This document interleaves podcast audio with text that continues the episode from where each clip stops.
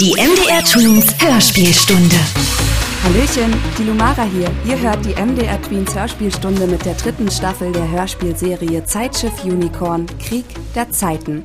Beim letzten Mal wurde es für Kire und seine Freunde ganz schön gefährlich im Wanderwald. Funker Flint wird uns heute erzählen, wie er mit Kires Bruder Zack eine geheime Ausbildung begonnen hat. Werden die Schatten sich auch zu Wort melden? Wir hören es im zweiten Teil. Kindheitserinnerungen. Zeitschiff Unicorn Logbuch. Noch immer sind fünf von acht Besatzungsmitgliedern verschwunden. Noch an Bord der Computerpapagei, die Seele des Schiffs Alicia Nur noch ein hilfloses Zwischenweltwesen. und ich, Flint. Wir versuchen durch die Chronik über das Zusammentreffen unserer Acht die Besatzung der Unicorn vor dem Vergessen zu retten. Wächter, Funkübertragung in die Außenwelt fortsetzen. Chronik des Funkers Flint. Erzählzeit 1944. Sommer. Erzählort Ottnogger, Mühlental. Ein Ort in den Pomerellen südwestlich von Danzig. Deine Naivität und Blindheit für die Fähigkeiten der Familie war unser Glück. Denn was du nicht mitbekamst, sah auch die Gilde nicht in den Übertragungen des Funkkäfers vorerst. Oh ja, sicher, Wächter. Und so konnte sich auch Kire in den letzten Sommerferien seiner Kindheit unbeschwert weiter zwischen den Welten aufhalten und trotz näher kommenden Kriegsfronten einfach Kind sein. Das Kindsein erhielt ihm sein drittes Auge und wie ich schon erzählte, konnte er damit zwischen die Zeiten schauen. Zwischen den Zeiten, da wo es kein Morgen gibt. Heute gab es nämlich auch keins. Natürlich nicht in der Zwischenzeit auf einem Zeitschiff. Vergiss es, Wächter, du wirst nie eine Philosophenmöwe werden. Das, was Kire sah, malte er auf seine Hand, auf Scheunentore, Plumpsklohäuschen und manchmal auch auf Papier. Niemand außerhalb seiner Familie hatte Kires Sichtweisen als besonders erkannt. Niemand Menschliches zumindest. Kires Geschwister Marina und Zachariah hatten andere besondere Fähigkeiten als ihr Bruder. So sah Zachariah die Welt aus unterschiedlichen Perspektiven, was ihn weltkritisch machte und auch so erzählen ließ, wenn ich beim Postaustragen in der Küche seiner Mutter saß und ein Kartoffelschnäpschen genoss. Anders als in den anderen Küchen erzählte hier nicht der Postbote von Neuigkeiten und Altigkeiten, sondern dieser talentierte junge Mann. Und zwar so lange, bis Mutter Erika immer flüsterte, Wächter, schläfst du? Kann ja wohl nicht wahr sein. Funkkäferaufnahme Tonarchiv. In diesen Zeiten ist es gefährlich, andere Sichtweisen zu haben. Und sie flüsterte oft, die Erika, weil sie sich eigentlich stets beobachtet fühlte.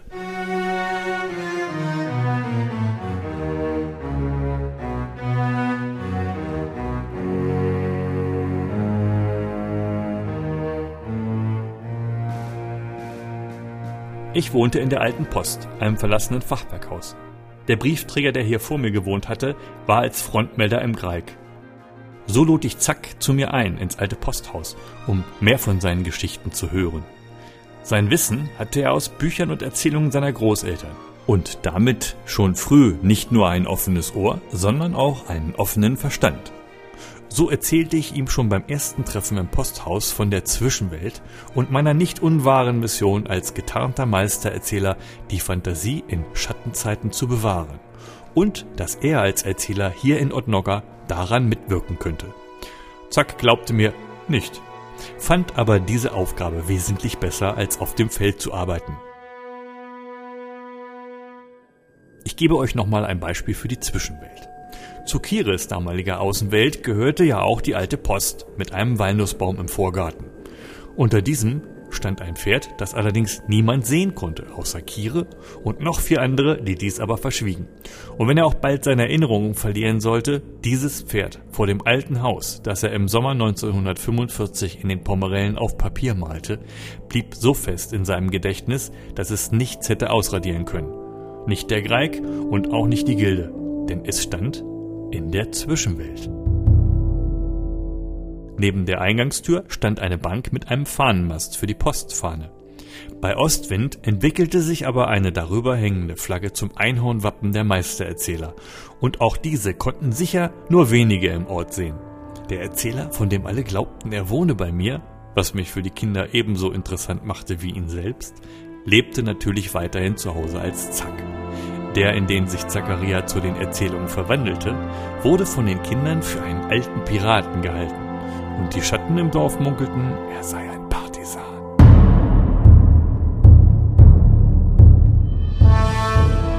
Sein altes Aussehen kam durch einen Bart, lange weiße Haare und einen großen Hut mit Gänsefeder dran.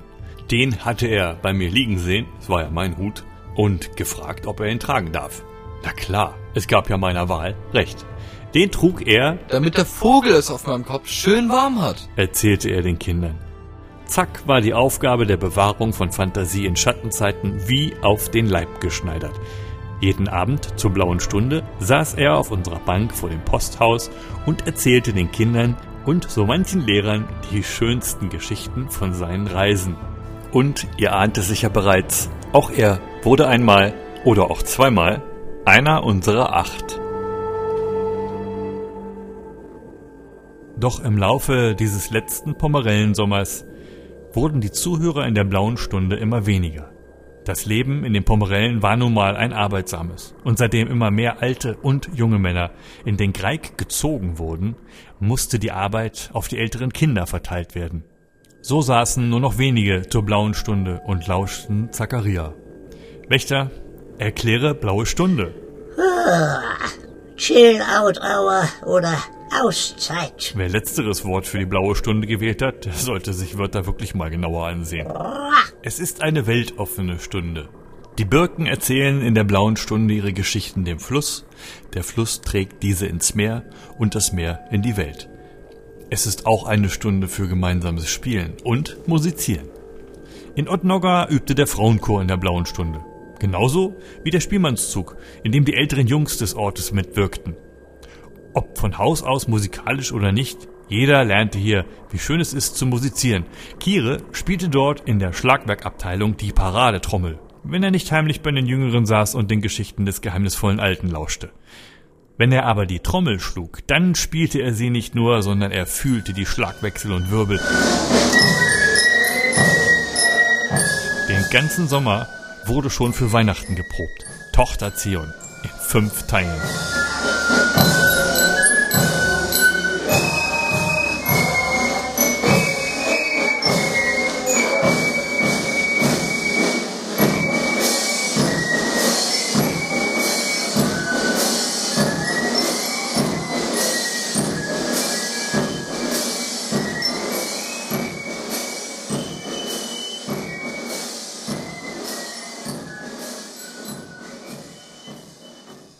Spielmannszug probte in der Dorfkneipe zum einäugigen Hahn.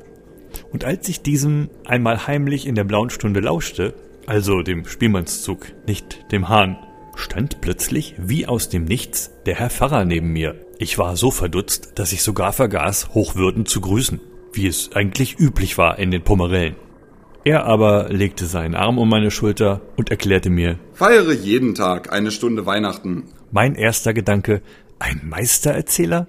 Denn dies war eine Weisheit, die mir Meister Winnie beigebracht hatte. Feiere an jedem Tag eine Stunde Weihnachten. Du fühlst dich das ganze Jahr wie neugeboren.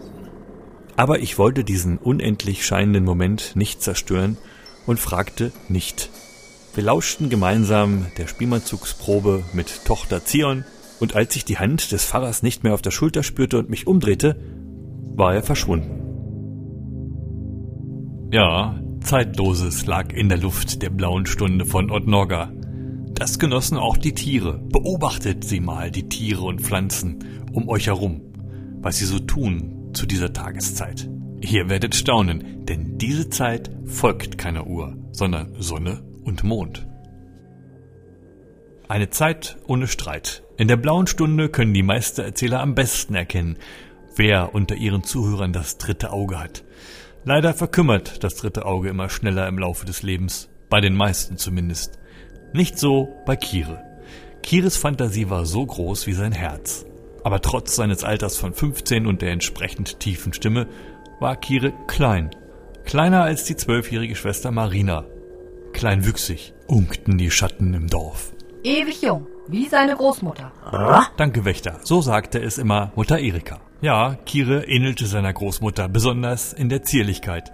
Der Funkkäfer in meinem Ohr übertrug dies brav zu Meister Mentor Winnie und damit auch zur Gilde. Ja! Was soll das, Schatten? Winnie war immer ein guter Held.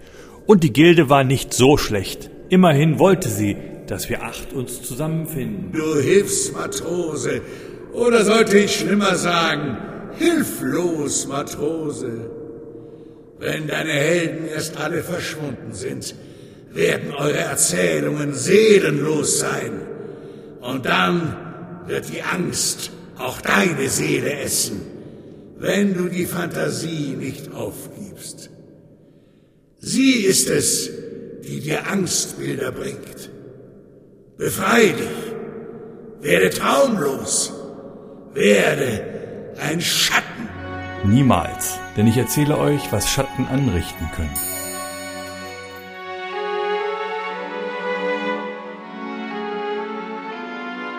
Von Großmutter Alicia und Opa Hauke erzählte Kire immer ein wenig traurig.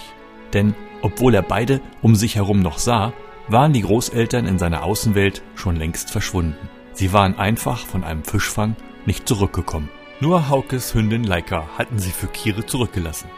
Sie seien geflohen, munkelten die Schatten im Dorf. Kire konnte sehen, wie immer mehr im Dorf von Schatten umhüllt wurden, die nichts Schönes mehr hindurchließen. Niemand glaubte daran, dass der Kreik in weniger als einem Jahr zu Ende sein könnte. Genau genommen war er das auch nicht.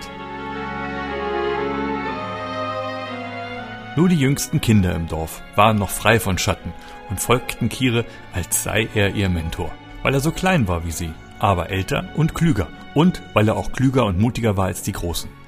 Er und sein Gefolge hatten ein geheimes Zeichen, das sie in Felsen ritzten und gemeinsam in die Weizenfelder traten, so dass es nur aus der Luft zu erkennen war. Ein Schmetterling. Sie hatten natürlich auch einen geheimen Treffpunkt. Das Plumps Klohäuschen hinter Kires Haus. Und in dem steckte weitaus mehr als nur Plumps. Ach, wie lustig. Halt den Schnabel. Puh. Kires Bandenmitglieder waren ein bunter Haufen, den der Greig zusammengewürfelt hatte. Gegen selbigen lernten sie sogar Lebensregeln, die Kire von seiner Großmutter hatte. Einige Mitglieder seiner Bande stammten nicht aus den Pomerellen. So wie der zwölfjährige René, der weit aus dem Westen kam und schon sehr lange vor dem Greig auf der Flucht war. Freiheit entsteht in den Gedanken. Sind derer zu viele, blendet sie einfach aus. Mit einem Gedanken an etwas Schönes. Diese Weisheiten zitierten sie dann altklug von den Erwachsenen, wenn deren Gedanken zu schattig wurden. Hätte ich ihnen genauer zugehört, wäre mir nicht entgangen, dass Kires Lebensweisheiten auf alten Zauberkochregeln basieren. Für Kire und sein Gefolge war kein Baum zu hoch und kein Teich zu kalt. Er gab ihnen Mut und Sicherheit, denn Kire legte sich für die Kleinen und Wehrlosen auch gern mal mit den Älteren an. Zum einen hatte Kire ja Großvater Haukes Hund Laika, der für viele undurchschaubar war und laut Kire auf böse Gedanken reagierte und dann nur mit einem von Kire gesungenen Lied zu besänftigen war. Zum anderen hatte Kire seinen großen Bruder, den die Kinder immer allein zum mysteriösen Weißhaarigen gehen sahen. Und sie fragten ihn dann immer, was er denn da so mache. Und zack, antwortete ihn stets ohne Gnast. Heilsuppen kochen und Zauberreime ausprobieren. Und natürlich sendete gerade dies mein Funkkäfer zu meinem Meistererzähler-Mentor Winnie. Halt die Augen offen. Kire und seine Schwester Marina durften mich nicht besuchen. So hatte es Mutter Erika befohlen. Zack, schien ihr wohl alt genug zu sein, um zu mir herüberzukommen, dachte ich, Blindfisch. Sie hatte längst Bescheid gewusst. Marina übernahm in Zacks Abwesenheit seine Arbeit beim Vater auf dem Feld. Und ein Feld zu bestellen hatte damals viel mit körperlicher Arbeit zu tun. Ziegenhüten nicht so. Das war dann Kires Aufgabe. Und er hatte auch immer Hündin Laika zum Philosophieren dabei. Das war eher anstrengend für die Ziegen, unter der Androhung, eine weitere Geschichte zu hören, falls sie nicht lachten. Wenn die Ziegen dann müde umfielen vom Lachen, zogen sich Kire und Laika in einen Baumstamm zurück, den er zu seinem Haus gemacht hatte. Kire las in diesem Baumhaus den ihm aufmerksamer erscheinenden Zuhörern aus seinem Lieblingsbuch vor. Die Nimmerland-Abenteuer von Peter Pan. Außer für Leica und Kire war dieses Baumhauspublikum unsichtbar. Zumindest wenn es nicht aus Elsbeth und Oda bestand. Dann war es eine Sammlung aus Ameisen, Käfern, Baumpilzen und allem, was hören konnte. Kire schmückte ihnen das Gelesene noch aus mit Drachen, Einhörnern und Flügelwesen. Geschöpfe aus dem Wolkentheater, wie seine Großmutter es genannt hatte. Wolken, die sich selbst in fantastische Gestalten formten.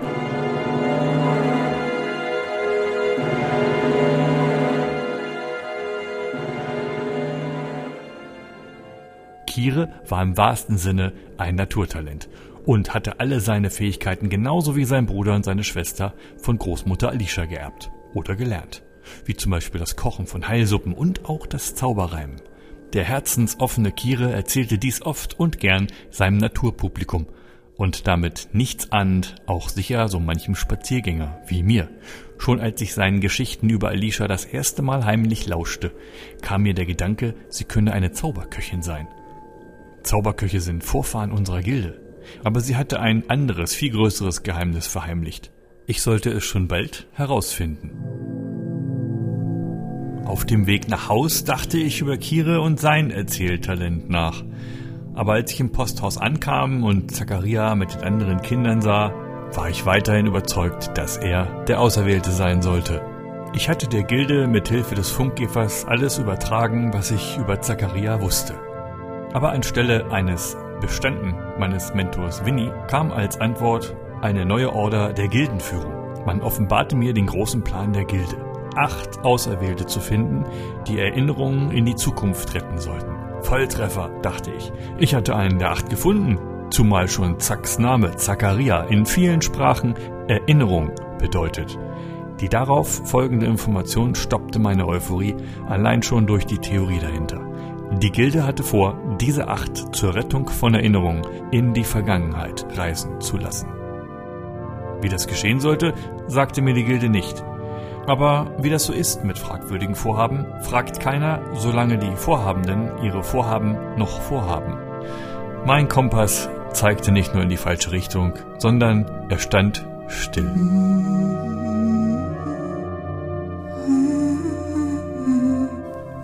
Oh, Schiff, diese Melodie erinnert mich an ein Lied von Schmuggler Hack.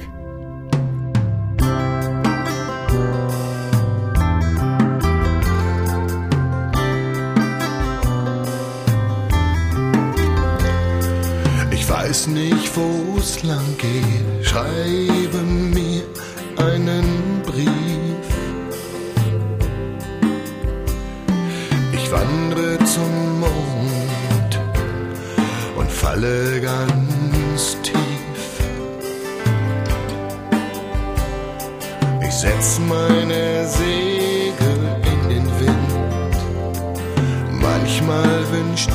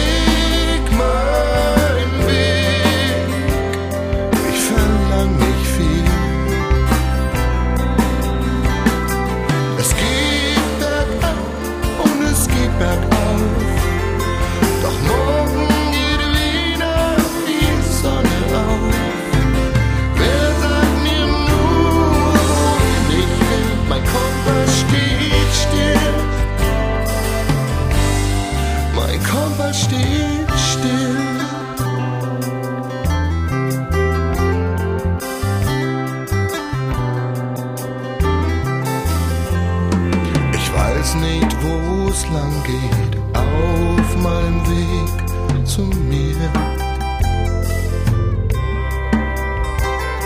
Kein Hafen in Sicht, fahr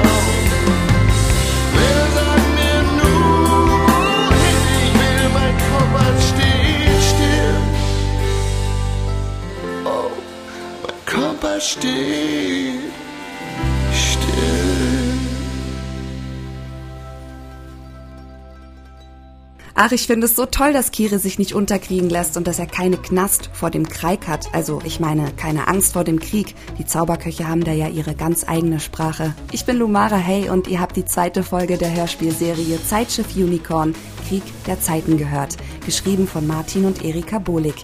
Wie es weitergeht mit Kire und warum graue Sucher durchs Dorf schleichten, um eine Hexe zu suchen, erfahrt ihr bald in der nächsten MDR Tweens Hörspielstunde.